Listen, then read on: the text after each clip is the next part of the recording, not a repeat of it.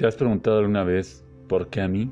¿Te has sentido tan decepcionada de la vida que miras al cielo y te preguntas ¿por qué, Señor?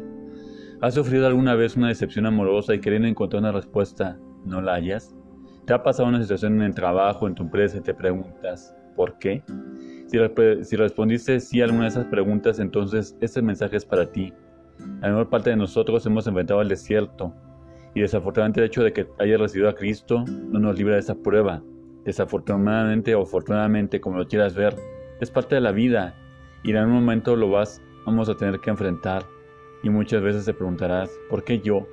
Y tal vez en ese momento que te está pasando esa situación no la comprendas.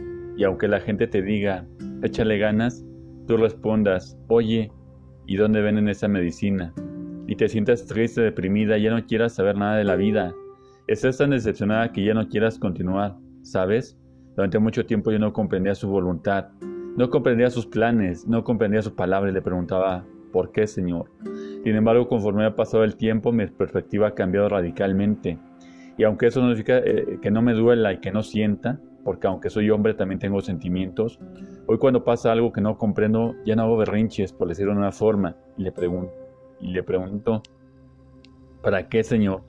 ¿Para qué? ¿Qué me quieres mostrar?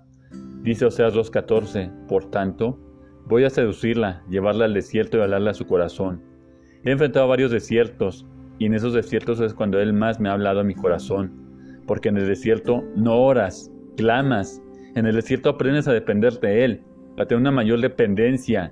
En el desierto aprendes que estás en esta vida por Él y para Él, que no eres tú el que manda, que no está en tus fuerzas, que si las cosas se hacen es para su gloria de Él, en el desierto, aprendes que eres hijo de Él, ni más ni menos que otro. En el desierto no te queda otra que confiar. Sí que confiar en su voluntad es buena, perfecta y agradable. Romanos 12.2. En el desierto, aprendes que aunque haya situaciones que no comprendes en este momento, con el tiempo comprenderás lo que dice Jeremías 29.11. Porque yo sé muy bien los planes que tengo para ustedes, afirma el Señor. Planes de bienestar y no de calamidad. Hoy no sé qué situación estás pasando, pero sí te invito a confiar en Él, en su palabra y saber que Él tiene lo mejor para ti, aunque ahorita no lo comprendas. Y que en, tu, y que en lugar de preguntarle por qué, aprendamos a confiar en que Él tiene el control de nuestra vida y que a su tiempo comprenderás que Él tenía algo mejor para tu vida. Hoy no te digo que no llores, yo lo he hecho. Sí, aunque soy hombre tengo sentimientos y también me doblo, pero después de desahogarme miro al cielo y le, y le digo, Señor, no comprendo el porqué de esa situación, pero si es tu voluntad, adelante. Mi confianza está en ti. Y yo sé que tu voluntad es buena, perfecta y agradable.